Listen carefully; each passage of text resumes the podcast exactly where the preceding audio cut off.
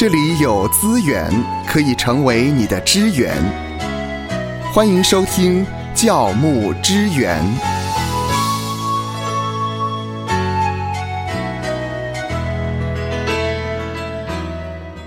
夏乐老师，当你报考神学院，或者你已经决定成为一个全职传道人，有没有人问过你，你的护照是什么？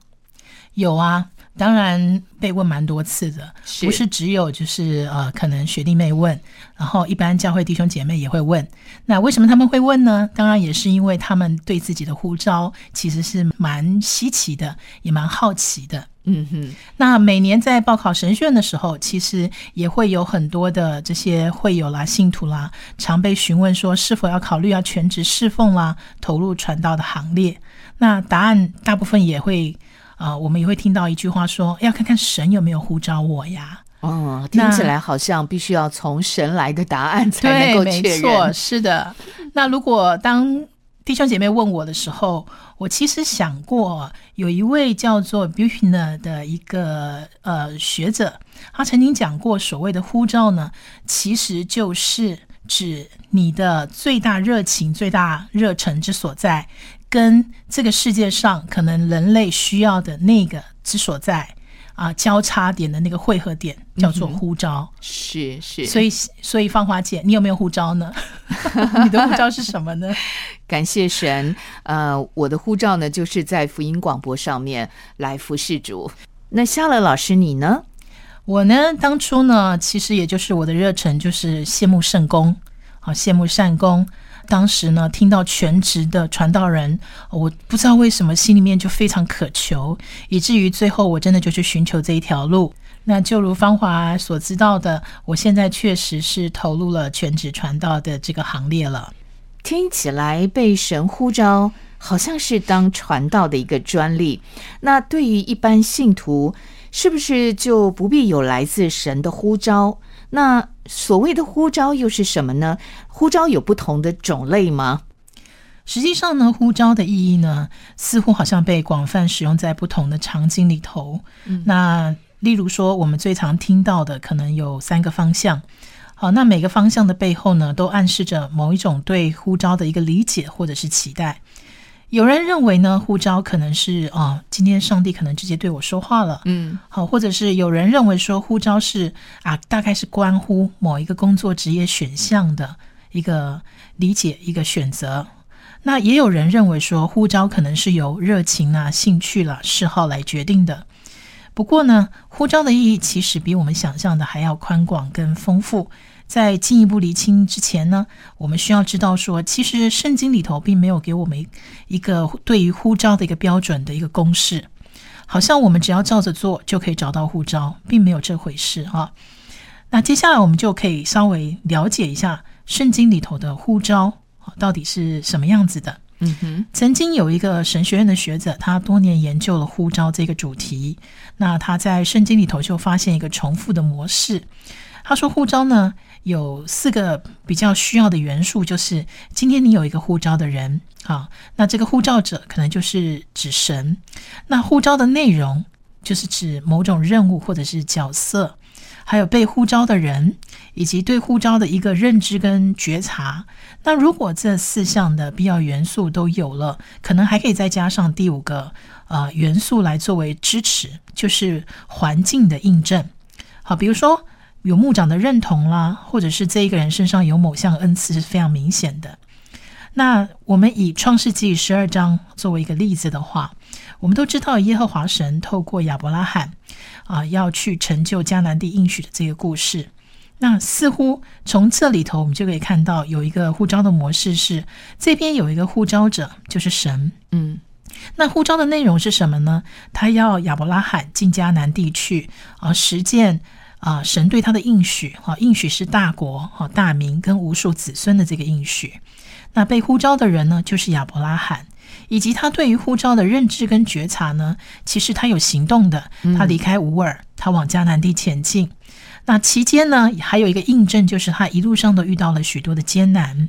但是他依旧还是很有信心的，对上帝是很有信心的一个表征出来。嗯，是。如果我们看到呢，呃，最后一个是比较大的一个信心挑战，很多人在所谓的这个印证方面呢遇到了困难，所以也会怀疑说他的这个呼召到底是不是正确的。是的。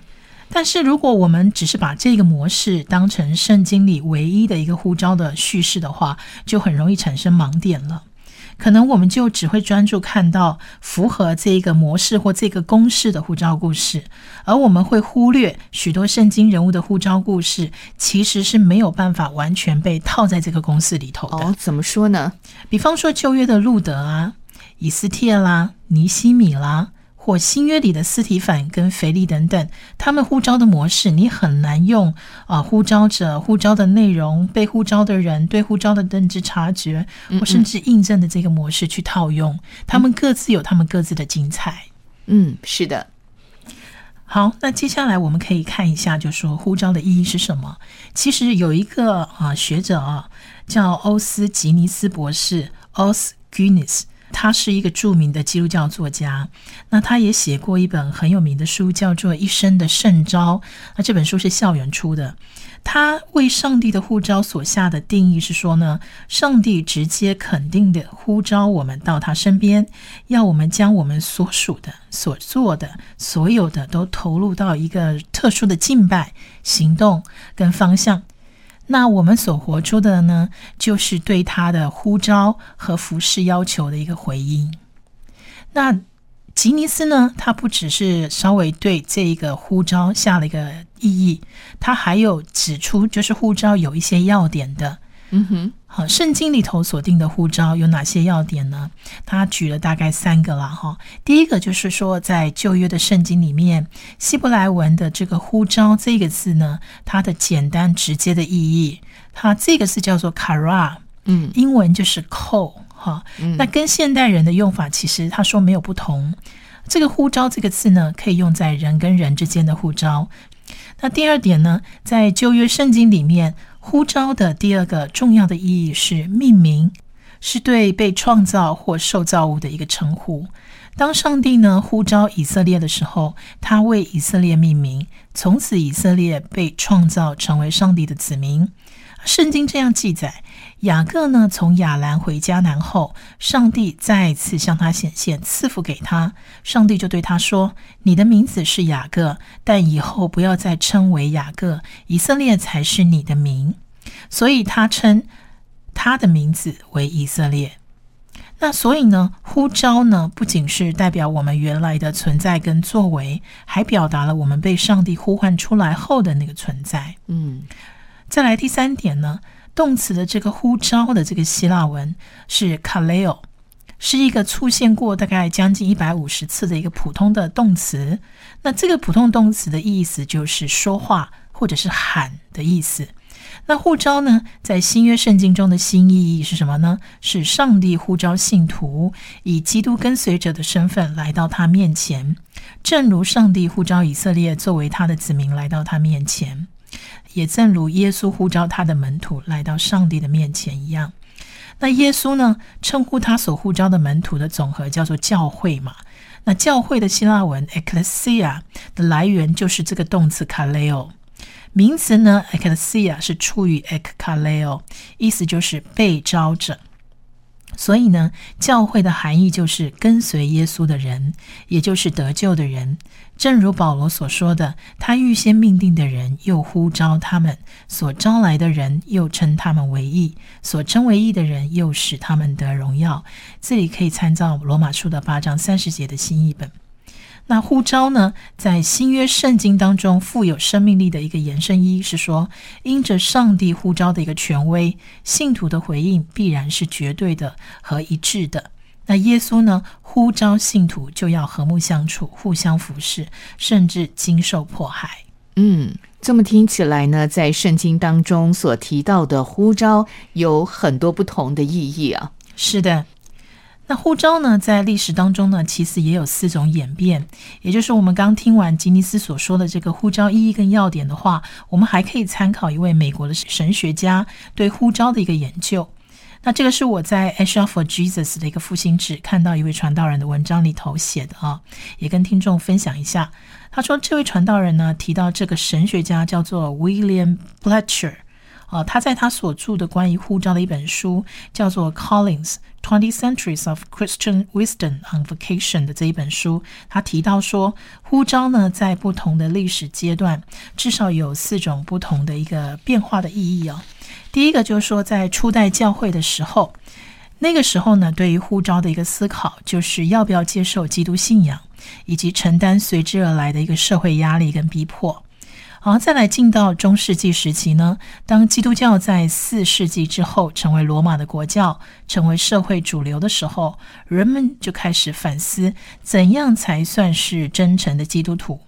因此呢，这个时期呼召的意思就是成为教会神职人员，加入修道院的生活，或是成为苦行的修士，放弃家庭、婚姻、生育孩子等等的选项。再来第三个时期是宗教改革之后。由于马丁路德呢宣称信徒皆祭司，那在新教徒当中，许多的神职人员的生活跟一般人越来越相似。那路德呢，在他的德文圣经翻译里头，把哥林多前书七章二十节的呃 classes 就是呼召这个词，把它翻译成 the hoof，也就是职业的意思。那对路德来讲，你的呼召就是你的工作，不只是神职人员，每一个人都被上帝呼召去从事特定的工作。啊，最后一个时代是后基督的一个时代，也就是指工业革命之后，在生产线以及专业分化的影响下，许多人的工作内容就沦为一成不变的反复操作，工作里的疏离感让人很难充满热情。那这样的话，工作还能算是呼召吗？而且工作总有退休的一天。如果呼召等于工作，那基督徒退休后的呼召是什么呢？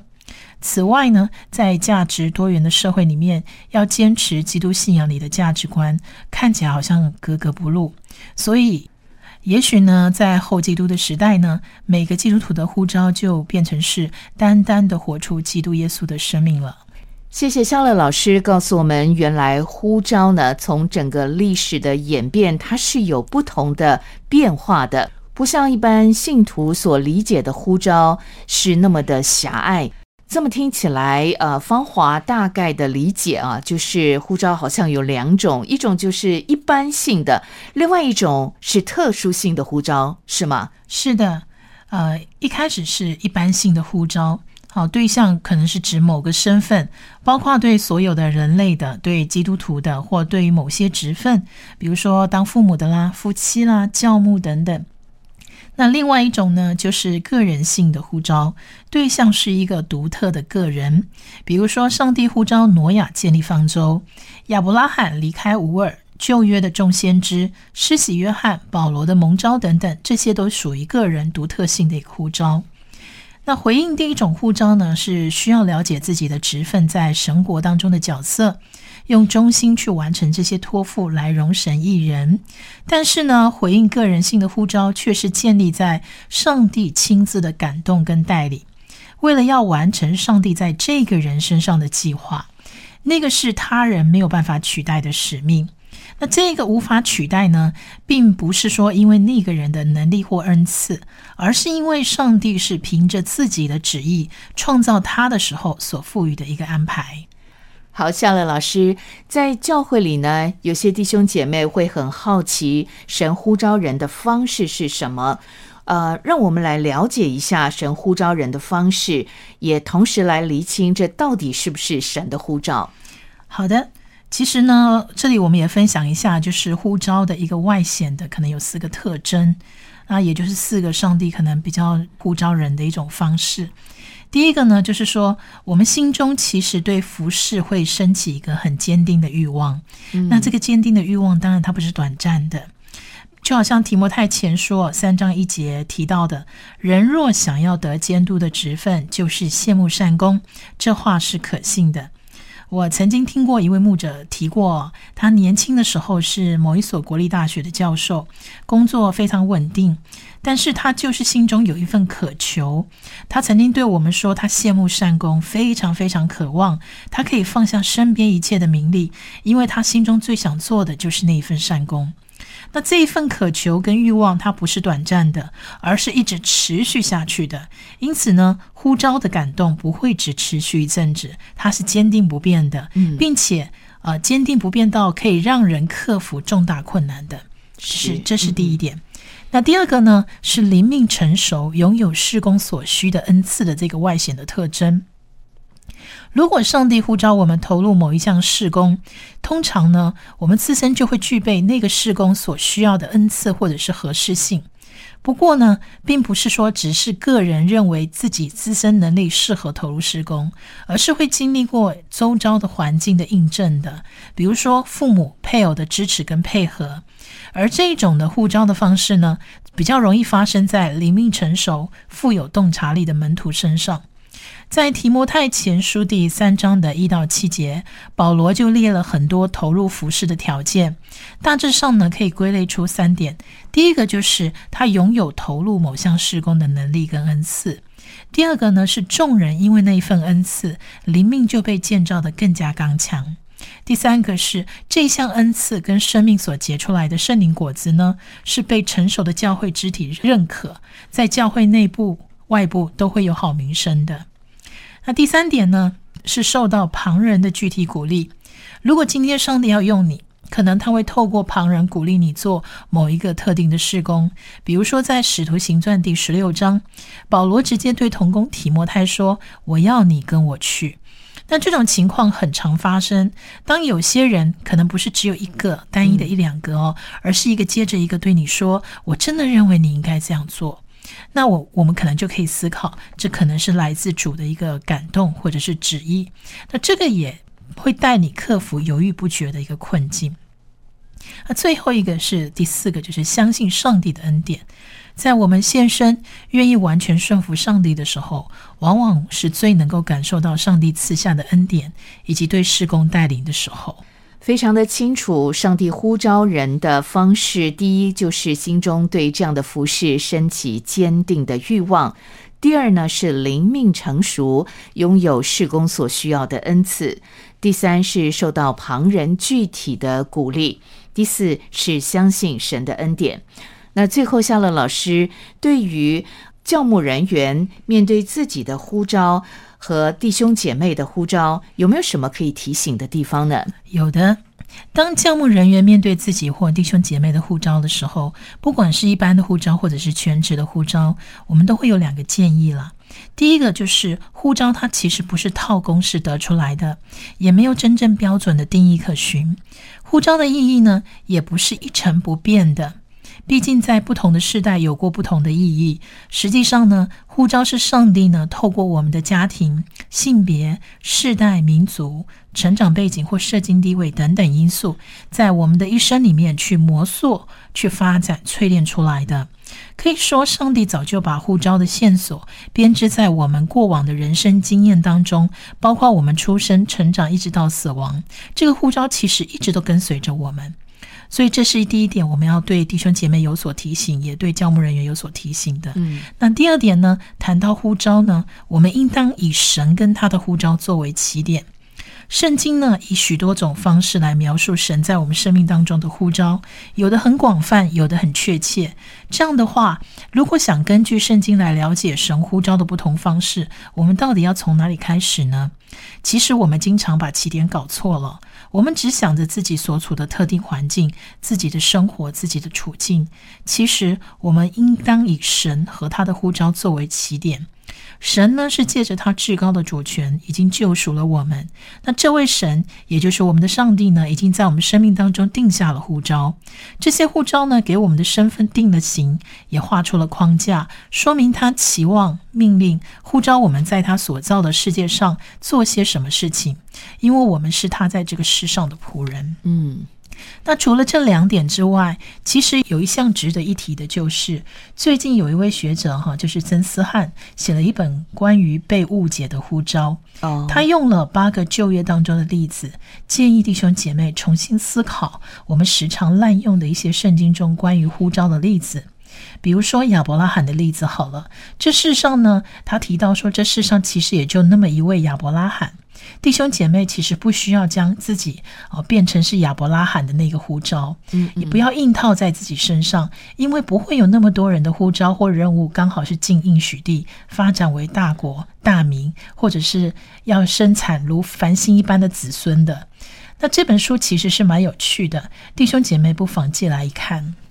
好，非常谢谢夏乐老师今天跟我们分享呼召这个主题。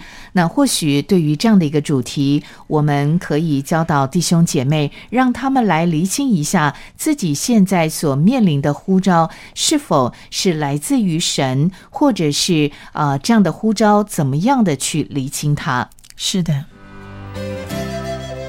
愿神赐福收听节目的你，就让这一次的教牧支援成为你侍奉的资源。